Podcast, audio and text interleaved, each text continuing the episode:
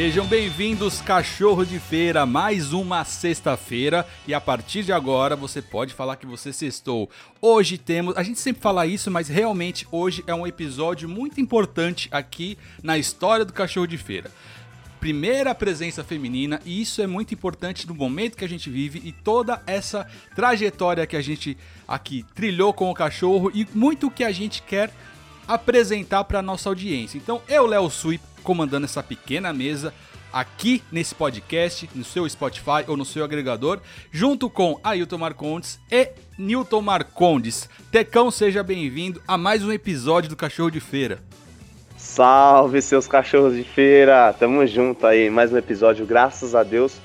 Peguei a fichinha do Wilton, né? Ele falou: Ah, dessa vez eu não vou, não, vai você. Aí eu vim.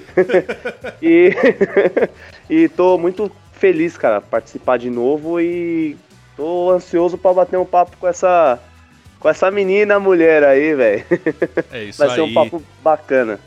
É isso aí, seja bem-vindo, Tecão. E antes de, de passar a bola para Newton, eu quero falar o seguinte: nosso Apoia-se já está valendo, já está no ar. Você que ouve Cachorro de Feira e quer fazer parte aqui da nossa matilha ser um cachorro de feira também, você pode ajudar a nossa produção a crescer e a nossa a produção a se manter viva.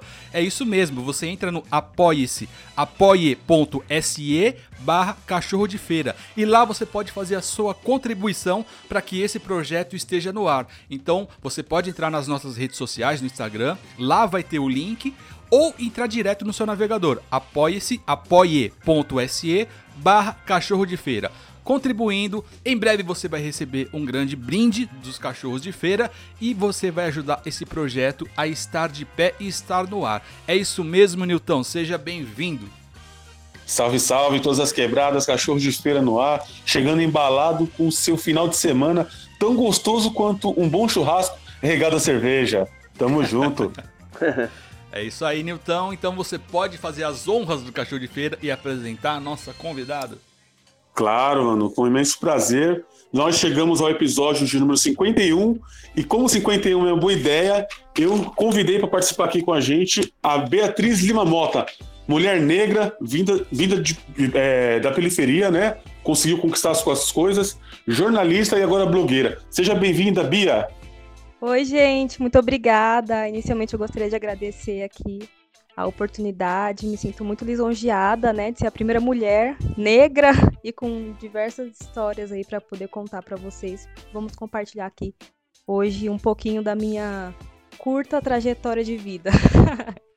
é isso aí. Por estarmos aqui já somos grandes guerreiros, né? Porque a nossa batalha do dia a dia não é fácil. Então você, Bia, é formada em jornalismo e agora já está nas redes sociais, já está na internet produzindo conteúdo. Me conta como é que tá esse, esse dia a dia seu. Como é que é ser uma jornalista nos dias de hoje e o seu trabalho na internet? É, eu sou jornalista de formação, né?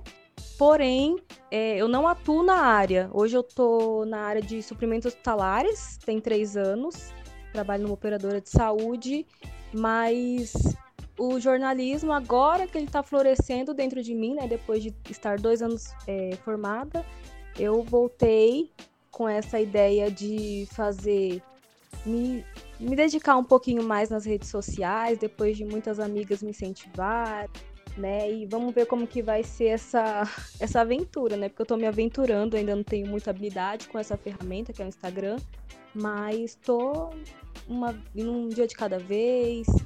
Tô dando umas dicas lá bem interessantes para quem gosta de look, cabelo cacheado e afins.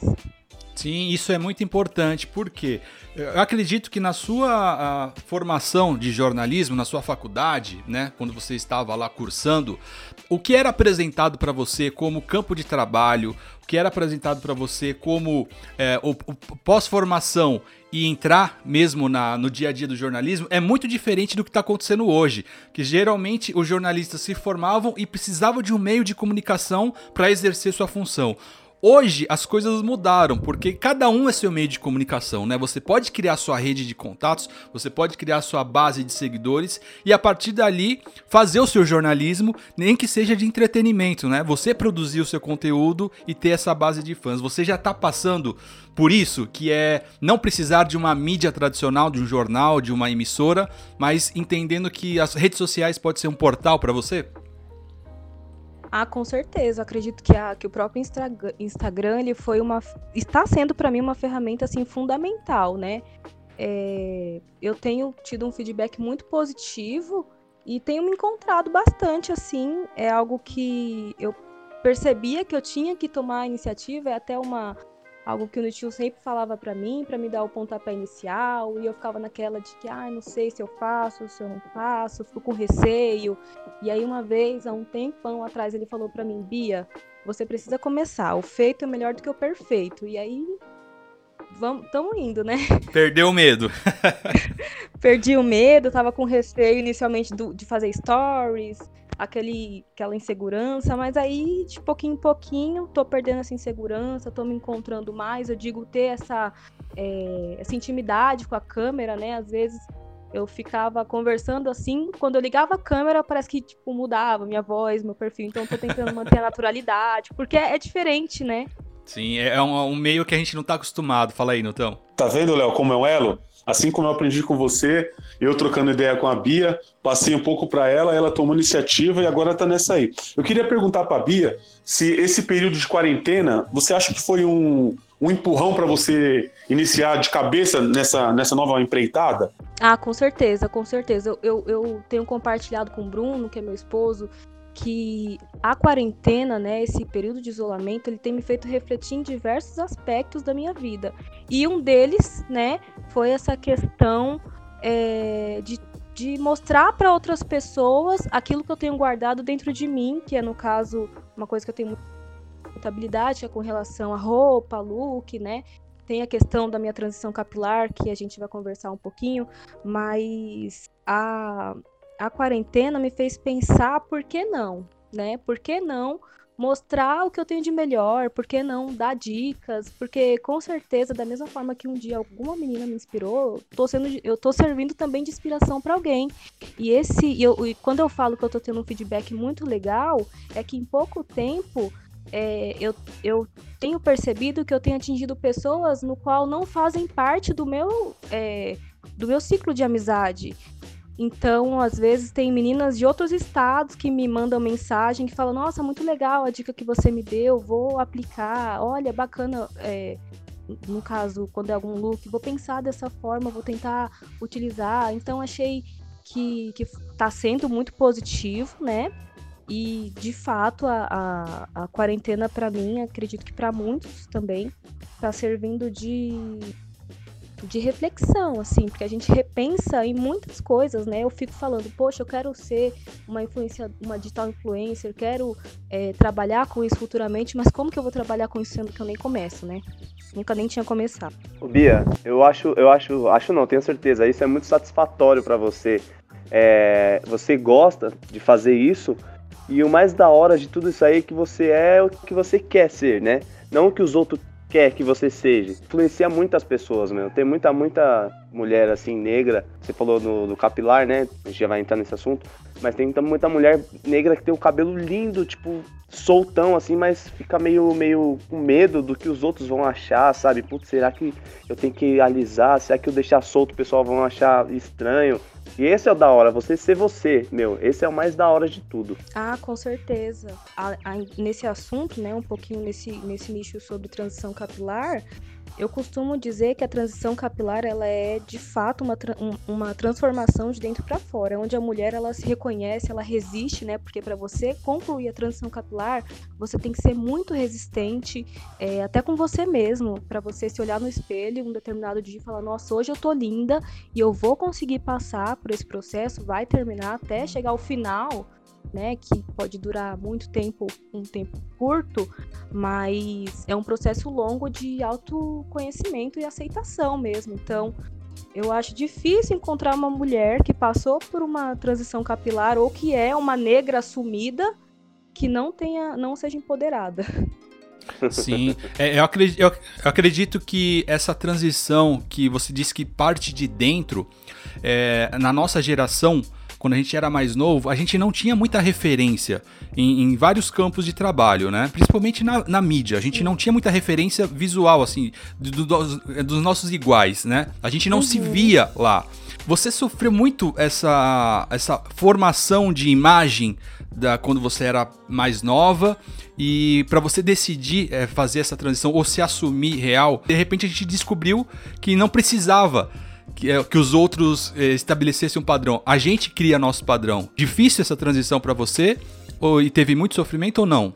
Na infância, se for levar em consideração a referência, né, de fato, praticamente não existia, né? Eu tenho 25 anos de idade e eu falo com propriedade que a questão de cabelo crespo, de cabelo cacheado, enfim, de vários é, estilos, só tá forte tem cinco anos, de cinco anos para cá.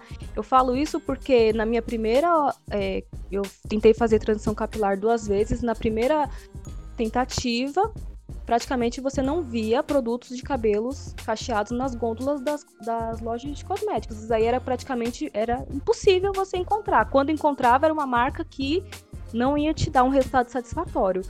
É, eu, minha mãe, né? Eu sou filha de homem negro, parte do meu pai, em sua maioria, são negros, e da minha mãe já tem uns traços de pessoas brancas. Isso quando eu falo pessoas brancas é que já tem um cabelo cacheado, um cabelo mais pro liso, enfim.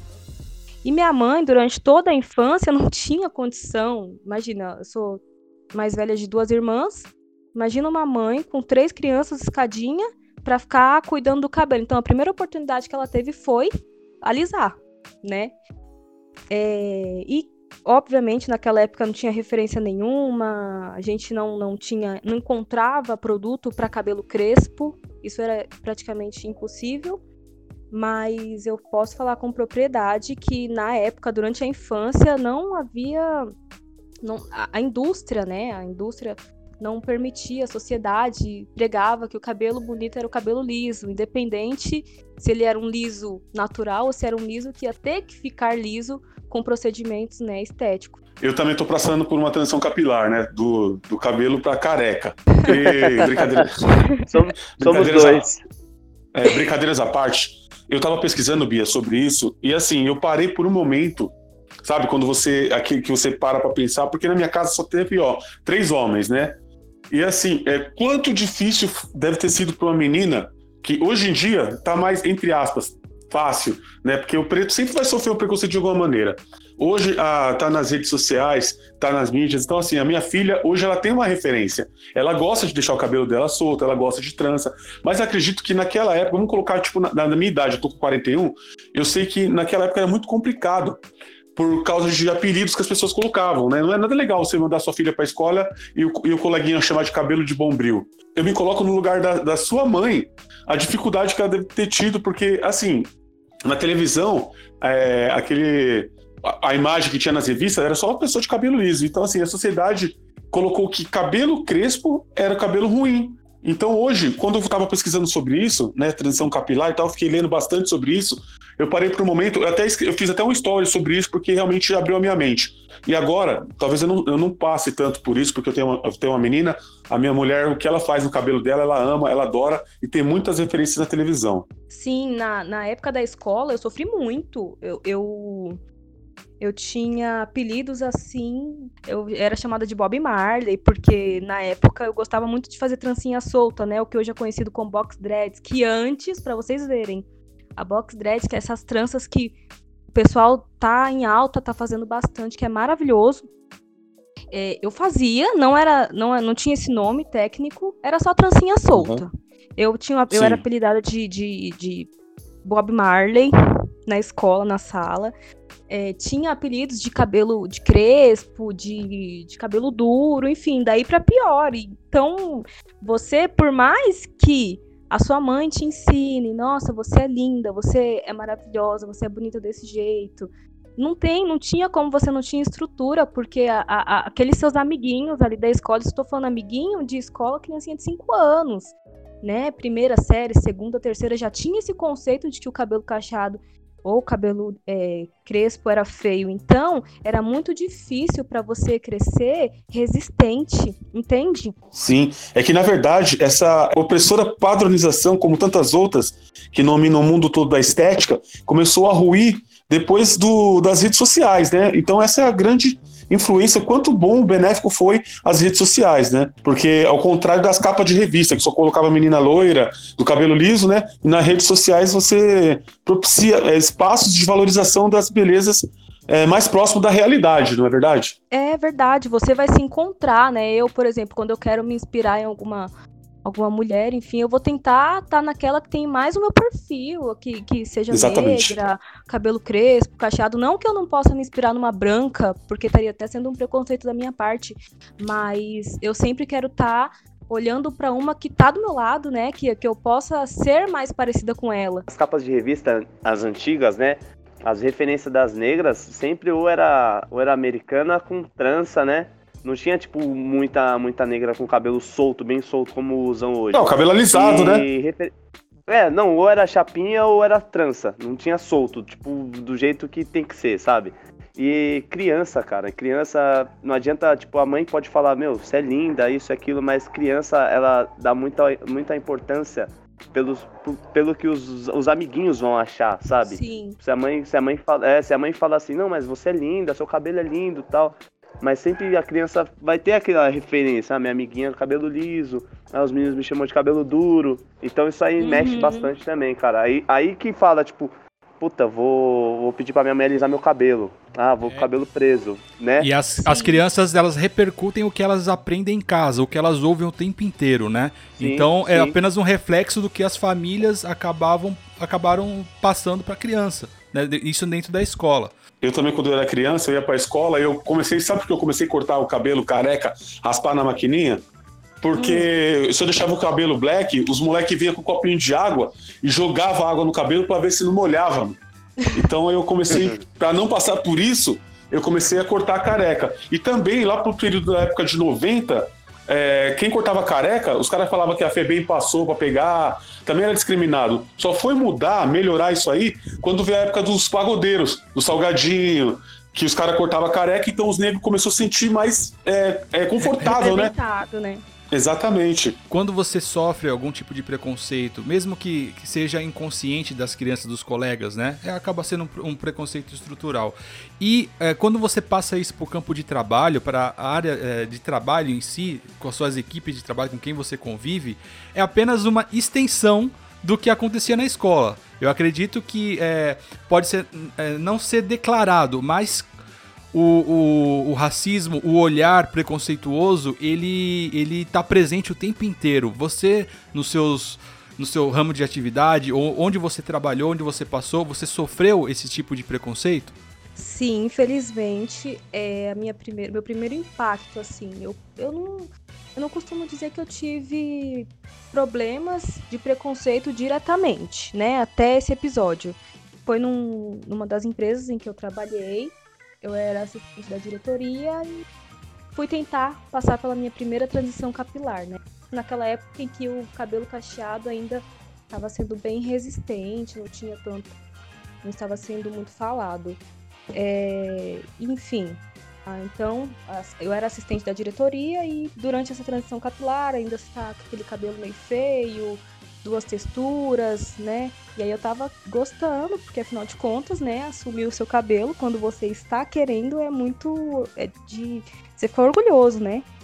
E aí, um determinado dia, a, a diretora me convidou, me chamou na sala dela e falou para mim que daquele dia em diante eu só poderia usar meu cabelo de escova ou chapinha, ela entendia que eu estava passando pela, que eu estava fazendo uma transição, porém o meu cabelo da forma que estava, da maneira que estava, não estava adequado para aquele ambiente. Enfim, foi foi bem confortável nessa né, situação e em decorrência disso eu não consegui me manter resistente para continuar a transição capilar. Então foi minha primeira é, experiência eu tentei fazer a transição e logo em seguida, depois desse comentário, né, eu fiquei bem desconfortável, chateada e eu acabei desistindo. Ela era branca? Era branca, era branca e coincidentemente, ela tinha uma filha que tinha características, né? O cabelo da filha dela era cacheado, é... mas assim, um cacheado liso, não era. A filha era branca, mas não tinha um cabelo cacheado mais pro liso, ondulado. E. Enfim. Foi essa é, o, o, hoje você teria outro tipo de postura, você acha? Você. É, enfim, como você reagiria se fosse hoje uma situação dessa? Olha, eu, eu, eu agiria da mesma forma como eu me comportei na segunda tentativa de fazer a transição capilar. Eu ia entender, falar, olha, me desculpa, eu sei que realmente, né, a gente, eu trabalho aqui, tem que estar apresentável, afinal de contas eu represento a diretoria, porém, a minha condição é essa, né, eu não posso me esconder, eu tô passando por um processo de transição capilar, vai passar, é, o fato do meu cabelo estar com duas texturas, não estar 100% cacheado ou 100% liso, não me desqualifica como profissional. E acredito que a opção seria da senhora ou em me manter nesse cargo, mas se de alguma forma não te atender por, por questão estética, eu prefiro é, eu seja desligada. Eu, eu teria essa postura de, de pedir demissão mesmo, porque pensando hoje, é, é um preconceito, né? ela tá tendo um preconceito indiretamente. Ela não quis falar que não gostava, que estava feio, que, enfim, não concordava. Porém, ela usou outras palavras que diretamente feriu é, uma pessoa que sofre preconceito diariamente. Sim, né? ela, ela pode não dizer que ela foi racista, mas com certeza ela foi preconceituosa, né? Com ela certeza. pode dizer, não, eu não sou racista, mas ela foi sim preconceituosa. É, com certeza, até porque se você for pegar uma, um outro cenário, em um outro contexto, poderia ser uma menina branca, quando tá fazendo as luzes e as luzes já tá precisando é, retocar, você sabe que é tá precisando retocar. Mas ela certamente não falaria com essa menina da forma que ela me. Da forma que ela falou comigo, entendeu? A cor, ela, ela é, significa muito, às vezes, para você abordar uma pessoa ela, ela foi preconceituosa e ignorante, porque um, um, cabelo não vai influenciar no profissionalismo da, da pessoa. Ah, o meu cabelo tá solto, vou, não vai render meu serviço, né? Então, assim, tipo, ou, ou ela preconceito mesmo, ou às vezes até inveja, viu, Bia? De todo mundo olhar seu cabelo, tipo, falar, porra, que legal, olha o cabelo dela, é diferente. Ela é diferente, entendeu? Tipo, além de ser uma, uma excelente profissional, ela é, ela é diferente, o estilo dela. Então isso mexe muito com as pessoas. É, eu venho de alguns relatos que eu já ouvi, diversos, né? Inclusive a gente até citou aqui o episódio com a nossa sobrinha, a minha sobrinha do Teco, filha do Wilton, na escola. Uhum. O que, que acontece? A pessoa, se ela já tem aquele, aquele kit de racismo, ela acha quando a menina com o cabelo black ou o, o negro com o cabelo black é como se fosse um afrontamento. Então é por isso que incomoda demais as pessoas que, que se, se, se põem dessa maneira, entendeu? Agindo Sim. dessa forma. E você, você poderia ter sofrido outros danos, você poderia ter ficado traumatizado, ou então até mesmo estar numa depressão, né? Porque ali era o seu emprego e você queria se sentir natural com o seu cabelo, né? E eu acredito também que essa transição capilar, ela também, ela não é muito é fácil de você, não é em todo momento da vida que a menina vai assumir isso. Eu acho que a menina a mulher, na verdade, tem que estar tá já com aquela com um posicionamento do saber direitinho o que, que ela quer para a vida dela. Não é somente a transição do cabelo, e sim do comportamento da mulher. É, é realmente isso está muito a transição capilar ela está muito associada ao seu momento é, de, de, transformação pessoal, né?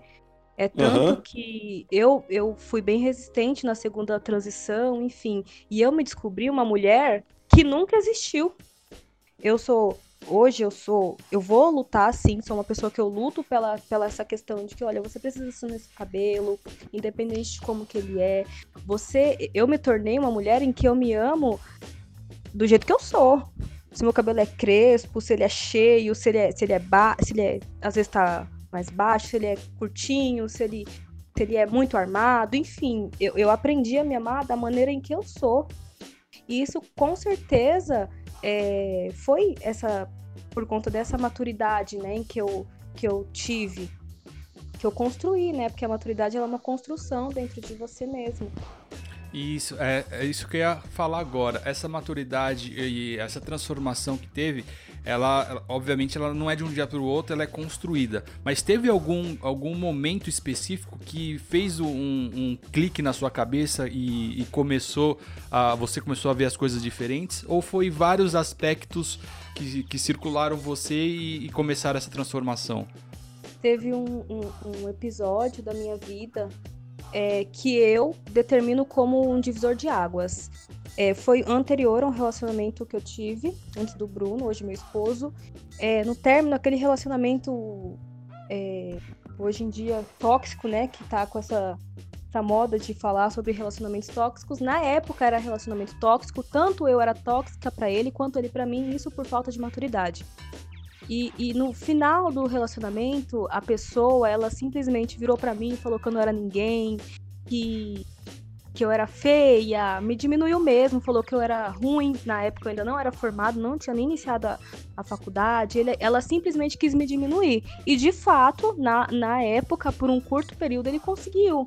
Então foi um período em que eu fiquei muito mal, sabe? Quando você vai pro fundo do poço, aquele término de relacionamento que você não se ama, você entra numa, entre aspas, uma depressãozinha. É, mas logo em seguida eu já vi que eu falei para mim, eu, eu, vou, eu, não preciso provar para ele que eu sou, que eu não sou o que ele tá falando, eu preciso provar para mim que eu sou muito melhor. Então, a partir desse momento, foi que eu comecei a me amar como eu nunca me amei. Foi logo na sequência, é, já fiquei, né, mas me senti mais empoderada e aí, consequentemente, eu fui é, fui galgando, né? Consegui uma nova oportunidade de emprego. A minha vida foi mudando a partir do momento em que eu decidi mudar. É, e aí, logo em seguida, eu já comecei a fazer essa transição capilar. É que eu, a transformação da minha vida com a transição capilar, elas estão muito juntas. Eu falo que eu, sou, eu era uma Beatriz antes da transição e eu sou uma Beatriz depois da transição. Eu, é, eu tinha medo, eu achava que eu não era bonita. Eu sempre me achei uma mulher muito feia, eu sempre me achei feia, eu não me amava. O amor próprio não existia para mim. É, quando eu era pequenininha, eu tinha mais ou menos uns 9 anos, eu tava me maquiando uma, junto com uma prima minha. E aí ela virou para mim, eu falei assim pra ela: Nossa, eu me acho tão feia, isso com 9 anos. E ela virou para mim assim, assustada, e ela olhou para mim e falou: Bia, mas como assim você não se ama, você não se acha bonita? Você precisa se achar bonita, porque se você não se achar, ninguém vai te achar. Então pensa, numa época em que não era muito falado sobre o amor próprio, ela já plantou em mim essa sementinha e enfim, fui lembrando disso a longo prazo, mas essa esse relacionamento tóxico, o término foi fundamental é, para minha transformação. É, eu vi esses dias um comentário de uma mulher preta que ela falou: ah, eu nunca me amei, quase as mesmas palavras que você disse. Falou: eu nunca me amei e achei que nunca ia ser amada, porque todas as pessoas que eu tinha como referência, que eu via que eram amadas, não tinham a minha cara. Ou seja, eu não me identificava nem pela cor, nem pelo cabelo, nem pela condição social, é, nem pela forma física, enfim, em nada. Então, eu nunca vi alguém como eu sendo amada. Então, eu achava que não ia ser. Isso porque é, foi enraizado isso lá, lá de trás, né? Então, é, quando tem um, um, momento de transição que dá esse despertar, é, geralmente é com dor, né? Geralmente vem com algo ruim, mas que faz essa transformação. E a partir do momento que você falou que os dois caminham junto, a sua mudança interior e a, e a exterior também, essa transição capilar, o que, que mudou fisicamente? A, a, além do cabelo e também assim é, questão de roupa questão de é, até de maquiagem né? Porque hoje se dá muito mais atenção para a pele negra com questão de maquiagem é, de estética. O que, que, em torno disso tudo da parte externa o que, que mudou para você? É, dentro do dessa dessa de se assumir tem uma uma característica bem importante que é muito tá muito associada à minha personalidade que é o brechó né o brechó, eu sempre gostei muito. Na verdade, é que quando eu era pequena, tudo, acho que tudo na nossa vida, o que nós somos hoje é reflexo do que nós passamos, né? Minha mãe sempre frequentou muito brechó. Nós não passamos necessidade de passar fome, enfim, mas nós sempre tivemos dificuldade para a roupa era comprada uma vez por ano, o sapato que você comprava no Natal, ele tinha que durar até o Natal do ano que vem. Então, a única alternativa era ir num brechó. E naquela época eu tinha muita vergonha de falar que eu ia no brechó, porque afinal de contas é uma, era uma vergonha, né? Você frequentar brechó, usar roupa usada das pessoas e afins. É, e quando eu, esse amor, amor próprio é, floresceu dentro de mim, foi aí que eu falei, bom, tem, além disso também tem o brechó. Além de eu me amar, eu vou mostrar que eu, que eu sei me vestir bem com coisa que eu compro barato, com, com, com, com peças que eu acho por cinco reais, lojinhas baratinhas que eu vou. Então mudou esteticamente a minha questão de, de vestimenta, né? Eu, eu me tornei uma pessoa muito mais estilosa. Isso daí eu posso falar com propriedade porque é, eu, pessoal ultimamente tem sempre admirado meus looks, enfim. Mas acho que quando você se ama, quando você tem o seu amor próprio, qualquer a opinião de ninguém ela vale mais. Você sabe o seu valor. Então, ah, nossa, tá com essa sandália, mas é de brechó. Tô falando uma linguagem mais de feminina, né? O que a gente mais escuta. Nossa, mas tipo, sandalinha comprando brechó, ah, é o que eu gosto, eu, eu acho bonito. Às vezes o pessoal vira para mim, as meninas falam, nossa, que roupa bonita, eu já vou lá e falo, ó, oh, comprei no brechó, já para não parecer que eu sou melhor que aquela pessoa, mas para mostrar para ela que ela também pode é, tá bem, ser bonita com coisas que são acessíveis, né? Não precisa ser fútil. E essa, essa prática de comprar no brechó não é só para a pessoa que comprou lá porque não tem grana. Eu sei que tem pessoas de, de, de, de classe alta que têm esse hábito de comprar em brechó, né? Sim, sim. O brechó ultimamente tá, tá, virou uma, uma indústria, né, de brechós. Antigamente era só realmente comprar coisinha baratinha quando não tinha condição, mas hoje é, existem até brechós de peças de luxo, né, de grife. Uhum. E eu vi também, eu acompanhei nas suas redes sociais, eu vi que você agora também está com uma parceria, né? Parece que tem uma pessoa que gostou do seu trabalho, desenvolvido no seu Instagram, e, e convidou você para participar. Como é que foi esse negócio? Depois, né, que eu iniciei essa ideia de postar com mais frequência no Instagram, enfim, coloquei os looks. E aí uma, uma marca me encaminhou, primeiro meu primeiro recebido, até comemorei lá no, no Instagram. E aí depois que eu pediu para me montar uma peça três looks, que é um, uma, uma ideia que eu tenho de pegar uma peça e montar três looks, né, para mostrar a versatilidade daquela peça. E depois que eu montei, a, a, a marca imediatamente me mandou mensagem me convidando para ser divulgar a peça deles, mas além disso também é, ser modelo. Então, já com, uma, com pouquinho tempo na rede social, eu já consegui uma parceria bem, bem bacana. Sim, muito, muito legal isso. E o que eu percebi pelo que você falou, quando a gente fala de influenciadora digital ou de influencer, né? É, a gente pensa muito em números. Ah, precisa ter milhões de seguidores para se, ser considerado um influenciador. Eu acho que não. O principal é, é, é foi, foi o que você demonstrou aqui que você se descobriu, que você se assumiu, né? Assumiu sua identidade, assumiu a, a, o seu visual e você tem certeza disso. Você, você, ela não, não, você não tem mais nenhuma dúvida. Você sabe o que você é e o que você quer. A partir disso, você consegue mostrar para as pessoas a sua essência e aí sim você consegue influenciar pessoas. Eu acredito que essa marca ela foi muito feliz por ter identificado isso, né, em você e no seu perfil. E a partir daí as coisas são construídas. Quando a gente vê verdade, quando a gente vê consistência num, num conteúdo que é produzido né, para o digital, é, a gente consegue identificar que futuramente muitas pessoas irão se identificar também e muita gente vai começar a ser influenciada. Então é um, um, bom ponto, porque muita gente quer se tornar influenciador, mas na verdade ainda não se encontrou para produzir seu próprio conteúdo. E isso faz muita diferença, né? Sim, faz muita. É, quando eu tive essa ideia de começar a postar, quando eu falo postar com mais frequência, é me dedicar mesmo, ter a ferramenta. Entender como, como uma, trabalho, uma né? Uma ferramenta de trabalho, isso. Porque se eu ficar postando uma vez por semana como hobby, não vai me dar um retorno de, não de números de seguidores, mas de público, né? Às vezes uma visualização é um público, uma, uma visualização no stories, nas fotos, enfim. É, eu ficava muito nessa de nicho, né? Meu Deus, qual que vai ser o meu nicho? Porque o, o, o, o brechó é uma coisa que eu não posso tirar, porque tá muito na minha essência. Eu até tava conversando com algumas amigas, eu falei, nossa, eu tenho receio de às vezes indicar uma loja mais cara, alguma coisa. É... Enfim, que, que fuja um pouco dessa realidade de brechó, eu tenho medo das pessoas não se encontrarem mais.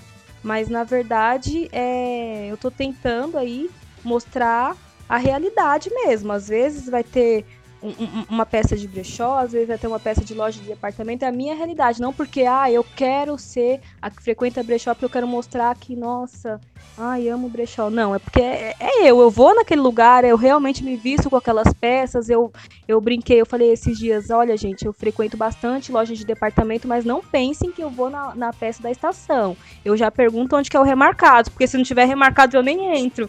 Então, isso é, é, real, né? As pessoas elas querem ver essa realidade, essa essência. Isso, isso é perceptível, a gente consegue identificar. O equívoco das pessoas que entram para para esse mundo digital é querer buscar o nicho. Não, o nicho é, é, vai vir com, com a sua essência. O que você é, você mostra, e aí sim os afins eles acabam chegando, né?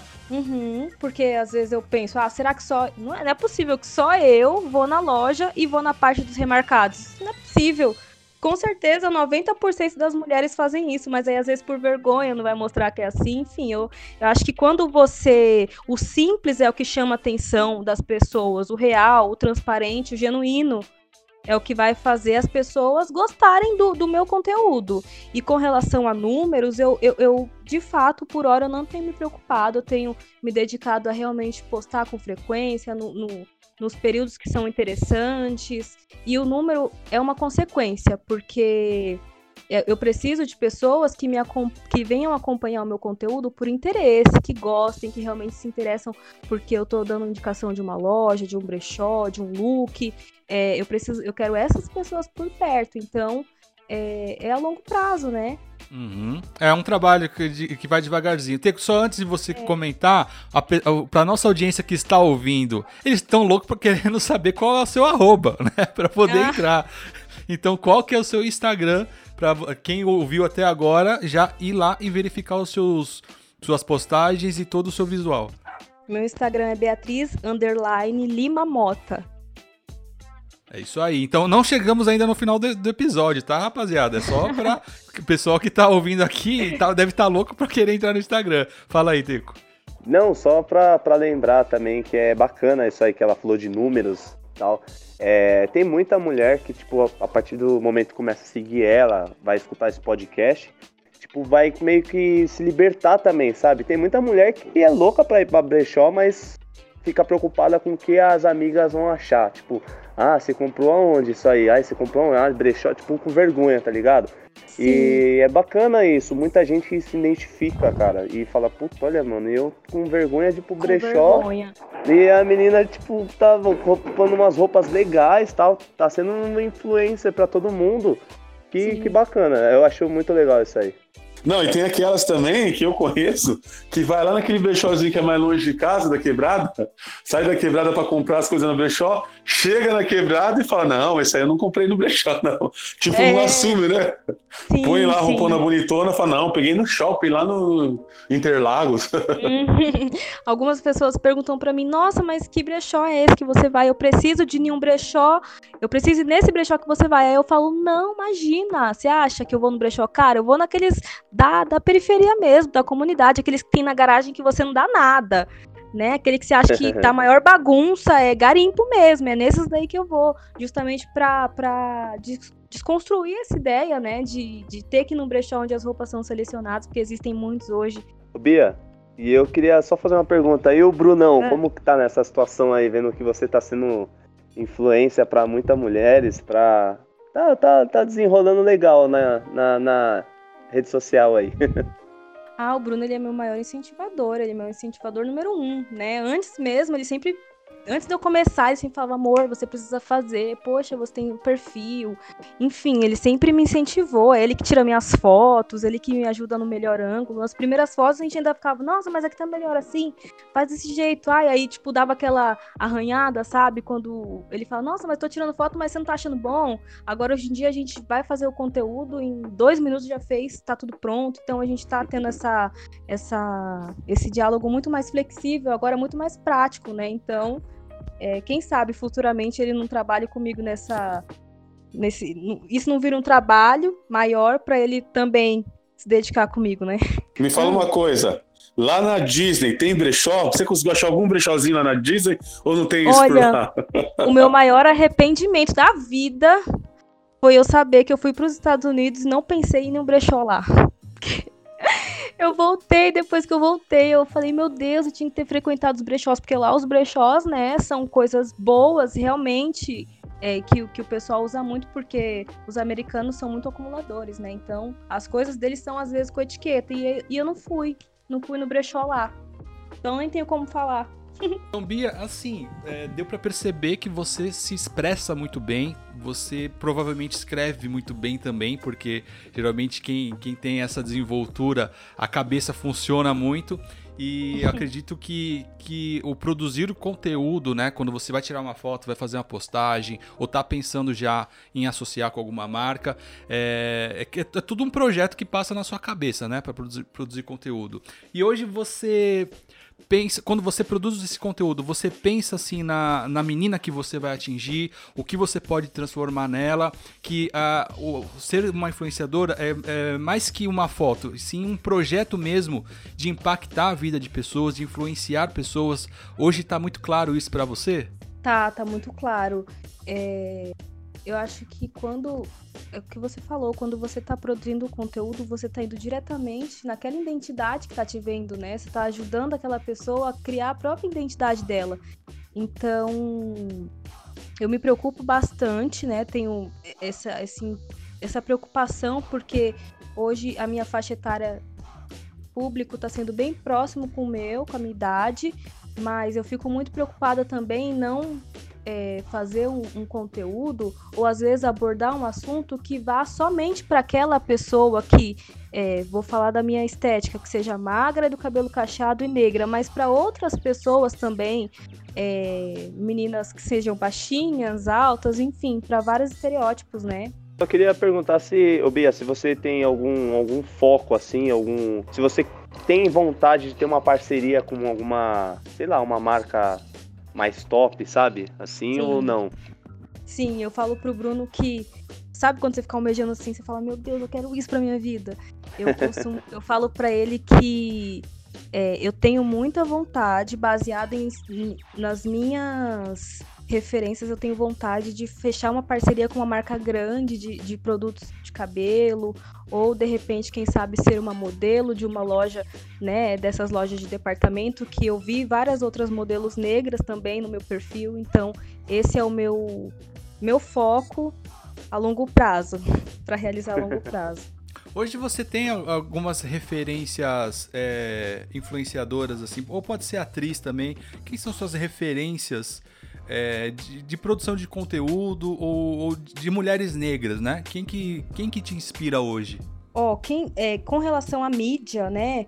Tem uma pessoa negra que eu acho que muitas mulheres se inspiram aí é a Thais Araújo, né? Porque ela veio quebrando esse tabu sobre o negro, cabelo crespo, já tem um tempo, então ela foi bem resistente. É, e com relação à rede social, hoje, graças a Deus, eu tenho muitas meninas que eu posso me inspirar. É, são inúmeras, né? Antigamente eram poucas, eu contava nos dedos. Hoje eu perco até a, as contas. Então eu, eu tenho um, um, número de, de meninas que eu me inspiro, tanto para conteúdo quanto para perfil mesmo, é, esteticamente falando. É, dentre elas tem a Raiza Nicásio, que iniciou aí nessa nessa ideia de cabelo cacheado, já vem há um tempo. Recentemente tem uma uma influencer que tá só crescendo, que é a Camila Deluca, que além dela ser ter o meu perfil, eu tenho o perfil dela, ela é muito engraçada também, então ela tá bem associada a, ao humor e por aí vai. Pia, assim, o nosso episódio 51 primeiro é, e a primeira mulher a estar aqui. E não porque a gente não quis, é porque as agendas dos nossos convidados nunca bateram, né? Mas hoje, é, felizmente, você esteve aqui e não poderia ser melhor. Uma, uma, uma melhor representante feminina que a gente podia receber aqui com muito conteúdo, fala muito bem, tem muito a, ensinar, muito a passar. Então, assim, muito obrigado por você ter aceitado o convite de estar aqui com o, no nosso episódio aqui no Cachorro de Feira, no nosso podcast. E esperamos você presencialmente para a gente fazer um vídeo para o pessoal também poder ver toda, toda essa transformação, tudo isso que você passa e representa. Então os nossos microfones vão estar sempre abertos para quando você quiser falar. Ah, muito obrigada. É, para finalizar, eu gostaria de deixar uma mensagem pras, em especial para as meninas, mulheres que estão me ouvindo. É, para elas entenderem que elas têm o valor delas, para elas se amarem, que elas são lindas da forma que elas são, independente do que a sociedade tenta pregar que elas precisam se amar para alguém amar elas.